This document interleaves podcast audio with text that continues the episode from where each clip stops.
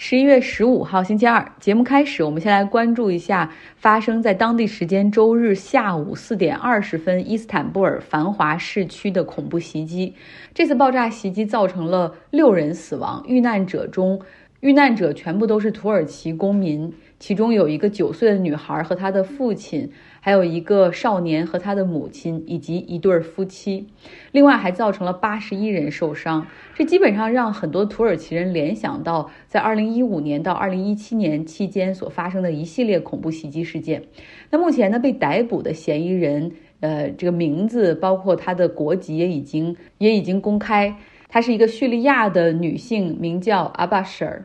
她当天在繁华的那条步行街的一个座椅上。放置了一个炸弹，目前还不清楚这个炸弹上是有定时装置还是有远程操控。总之，在她离开座椅不久之后就发生了爆炸。那目前呢，与她相关的有四十六个人已经被逮捕，协助土耳其方面进行进一步调查。根据目前土耳其 Police Department。就是警方的这个部门所公布的调查信息显示，这个叙利亚的女性已经承认她和库尔德工人党之间的关系，以及与库尔德在叙利亚的武装分支机构 YPG 之间的联系。那目前呢，库尔德工人党和他们所在的叙利亚的这个武装机构都否认与这场恐怖袭击有任何的关联。新闻上已经看到了很多哈，这次恐怖袭击所发生的地点是土耳其人周末会去逛街的那种步行街，上面有商场、咖啡馆、餐厅、酒吧、电影院，包括很多去伊斯坦布尔旅行的游客也一定会去这个地方。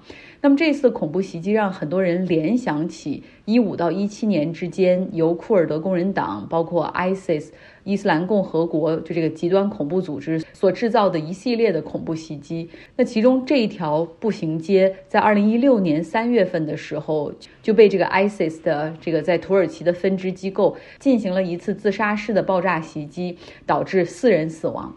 那么库尔德人或者这个 ISIS 到底和土耳其有怎样的恩怨呢？我们之前其实讲过很多次，库尔德人他们就是居住在。土耳其、叙利亚、伊拉克和伊朗之间山区的一个特殊的民族，他们有自己独特的语言、历史文化，有自己的民间传说。那早在奥斯曼土耳其帝国时期，其实库尔德人他们就是一个稍微有自己自治权的行省的形式存在。那奥斯曼帝国解体之后，他们并没有得到民族独立，而是被划分到了土耳其、伊拉克、叙利亚的境内。长久以来呢，一些独立的库尔德人群体。是希望成立一个可以独立的库尔德斯坦国家。那尤其是在土耳其境内的这个库尔德人，希望能够争取到这个地区的自治，以保护库尔德人在土耳其境内可以享有更大的政治和文化权利。那库尔德工人党，简称 PKK，哈，他们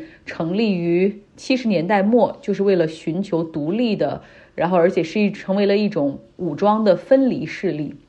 因为整个的库尔德人都集中居住在土耳其的东南部啊，然后库尔德工人党就以库尔德人的聚集区为大本营，组织起来他们的武装和土耳其的部队进行交火、起义、骚乱。整个的分离运动是在八十年代中期一直蔓延到九十年代。就是他们越是反抗土耳其，对于他们的镇压就越是强烈哈。这种镇压的手段有的时候也是越界的，包括滥杀无辜的平民、毁坏库尔德人的家园和财产等等。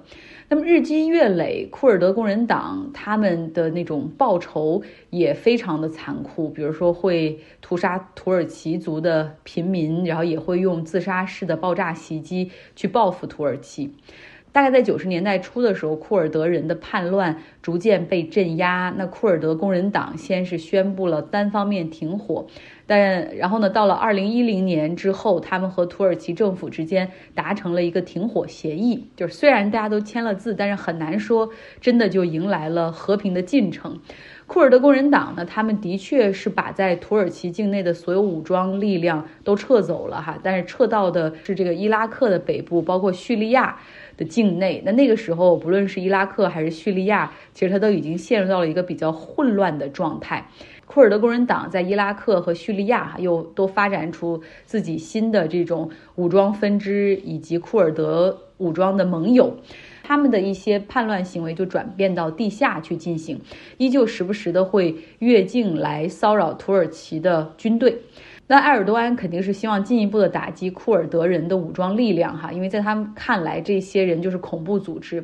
有报道指出，埃尔多安甚至和 ISIS。啊，这个极端恐怖伊斯兰国进行合作，鼓励他们去攻击库尔德人在叙利亚和伊拉克的武装力量。那库尔德人在这两个地方的武装，他们也在积极的和美国以及北约合作，哈，进行反恐，去打击 ISIS。记得我们报道过，哈，这个美国后来有点背信弃义，哈，然后就撤走之后，其实把库尔德人的武装就暴露于各种攻击之下。那个时候呢，土耳其甚至。集结了叙利亚的政府军，甚至越过了国境，哈，对库尔德的武装进行了直接的袭击。所以从这儿你可以看到，双方的恩怨还是比较深的。呃，包括土耳其在今年初的时候，它抵制瑞典和芬兰加入北约，其中一个很重要的理由就是这两个国家过于同情库尔德人，拒绝帮助土耳其打击库尔德的恐怖主义。啊，其实这种对库尔德人的同情是普遍存在于欧美社会的。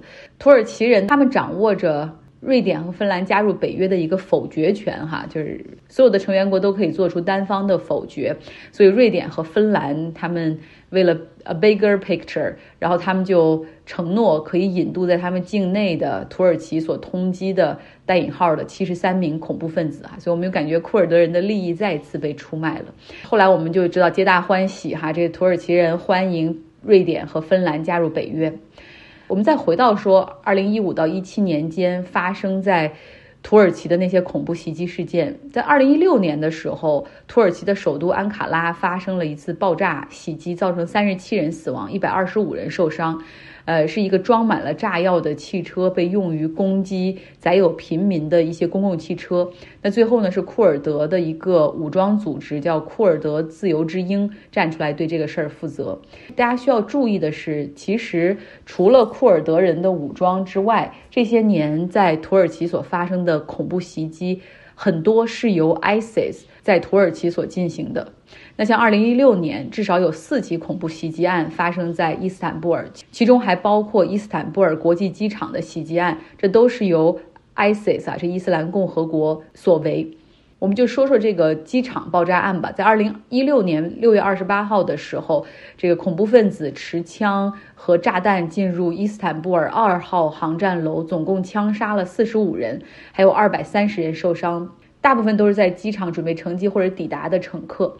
那么，在二零一五年到一六年连续的这种恐怖袭击事件，呃，包括像在伊斯坦布尔蓝色清真寺这种游客非常多的地方进行袭击，那严重影响到了土耳其的旅游业以及航空运输业的发展。所以从这儿你可以看到，虽然埃尔多安他是希望利用 ISIS 去打击库尔德人，但实际上 ISIS 它本身哈就没有任何的。道德感可言，他们本质上是反对一切和西方合作的政府。那么现代土耳其也是他们攻击的一个重要目标。你别管你埃尔多安是多么的这个亲宗教哈，没用。发生在上周日的恐怖袭击案，呃，虽然埃尔多安政府率先把它定性为是库尔德人所为哈，但是但是对方否认。所以我们到底要看一看，究竟谁是那个幕后黑手。那很多人担心这次可能也会影响一些外国游客去到土耳其旅行的意愿。其实真的在疫情就是恢复之后，有很多欧美人去土耳其旅行。像我们有一个很大的客户哈，就是 COP Copenhagen，呃，Infrastructure Partner，他们这个大公司今年全球的年会大概有几千人吧，呃，然后就去到伊斯坦布尔举行。然后另外还有我这边认识的美国人，他们这两天也正在伊斯坦布尔。玩儿，然后这爆炸案发生的时候，他们就在那个街区的附近，哈，都听到了爆炸声。现在他们也很担心，这次恐怖袭击可能还会有一些连环的这种爆炸发生，所以也已经买票提前返回美国。好，接下来我们关注一下科技行业的裁员。在 Twitter 和 Facebook 相继裁员之后，今天亚马逊被爆出他们将裁员一万人，最快会在本周就开始。这是亚马逊公司历史上第一次这么大规模的裁员。那么这次裁员中呢，可能首当其冲的部门就是那个智能语音助手 Alexa，以及亚马逊的这个零售部门，也就是他们线下那些门店会被裁。另外，人力资源这个部门也会被裁。在最近几个大厂的裁员过程之中，你会发现 HR 的部门被裁了不少，因为你想啊，在过去的几年里面，或者是将近十年里面，一直是一个抢夺人才的过程，所以 HR 队伍他们的。扩招也是很大的哈，所以现在你整个公司要当 size 了，HR 的这个人力资源部门，你肯定也是要率先被裁的。然后我之前还跟一个在 tech。就是在科技行业工作的朋友聊天儿哈，就聊说，你看到底他们这些大厂裁员的时候会裁什么样的部门？然后他说他们会先裁那些不赚钱的部门啊，因为很多大的公司他们的业务就铺的很大，然后很多元化，一些业务或者项目前期都是海量投入，但是还没有看到盈利点，所以现在如果快速的把这些人裁掉，不会影响利润，然后另外。还可以马上看到成本的下降，那等以后市场好了再再把人招回来哈，这是这些公司的策略。呃，然后他还主要强调说，哪怕现在这样的情况下，你看各个公司，他们实际上真正裁码农，也就是那些 computer scientist，其实还没有太多哈。呃，所以这个时候你能够看到，在经济不好的时候，什么样的技能更重要。像 Facebook 的裁员，我也打听到了哈，更多的是这种大部门去出这个裁员名单，所以实际上给了老板们很大的一个裁量权，所以基本上成为了职场政治一个很好的体现。这些一些老板们或者一些经理们就可以赶走那些他们平时讨厌却干不掉的人。好，那我们再回到亚马逊裁员的这个一万人的计划。呃，这个一万人相当于亚马逊整个美国员工规模的百分之三，那相当于他们全球员工规模的不到百分之一。这时候你才发现，哦，亚马逊居然是一家这么大的公司。原来他们在全球大概有一百五十万的员工。啊，后来想想也可以理解，它因为它是电商嘛，你想就像京东一样，它有大量的仓储、物流、配送，那很多亚马逊。公司的岗位实际上是以小时为单位进行计费的这种中低收入群体，在去年或者前年的时候，亚马逊这种 overstaff 就是他们其实招了很多的人，然后有超高的运营成本，这个公司不盈利，经常是亏损。其实这种事情。是资本市场上所有人都清楚的，但是那个时候，因为整个科技行业欣欣向荣，然后，然后这个资本市场基本上相信他们还有很多增长的空间啊，然后以后如果当达到这个市场垄断地位，人们的消费习惯真正改变了之后，他们亚马逊就可以躺着赚钱等等。但是，当这个利率开始提升，货币政策收紧的时候，好像一切就变了哈，好像那些之前的逻辑就说不通了。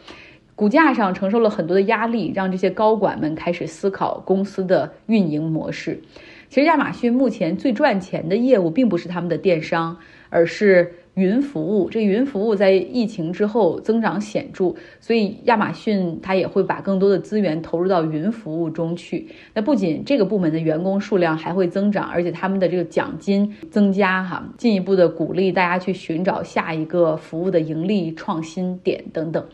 呃，大家可能还记得亚马逊的创始人贝索斯，他是在去年的时候宣布退休，他的继任者也就是现在的 CEO 是 Andy Jassy，这个人可谓生不逢时哈。自从当上了 CEO 之后，这个公司的市值已经蒸发超过一万亿美元了。那对于一个 CEO 来说，他的压力是很大的哈。你这个市值管理做的太差了，会影响他自己的这种分红，所以就是要裁员。那其实长期以来，在亚马逊内部，大家都知道这个智能语音助手 Alexa 这个部门面临着很高的裁员风险，因为这个部门在过去几年里，它是员工数量增长也很快的一个部门，大概从一七年到一八年之间就翻了一倍。据说这个大的部门里面有一万多个工程师，而且这个部门到现在也没有看到盈利的可能性哈。然后累积让亚马逊已经亏损超过五十亿美元了，因为在技术层面上来说，相比。苹果的 Siri 还有谷歌的 Google Home，呃，Alexa 没有太大的优势。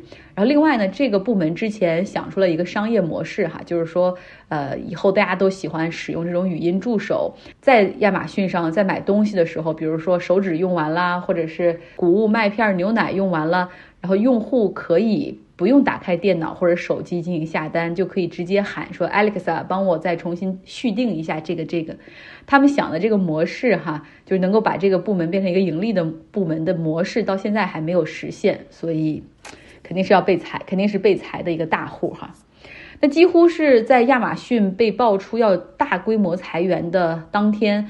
亚马逊的创始人贝索斯就宣布将把一亿美元捐给美国的乡村音乐，我们叫乡村音乐教母吧，Dolly Parton，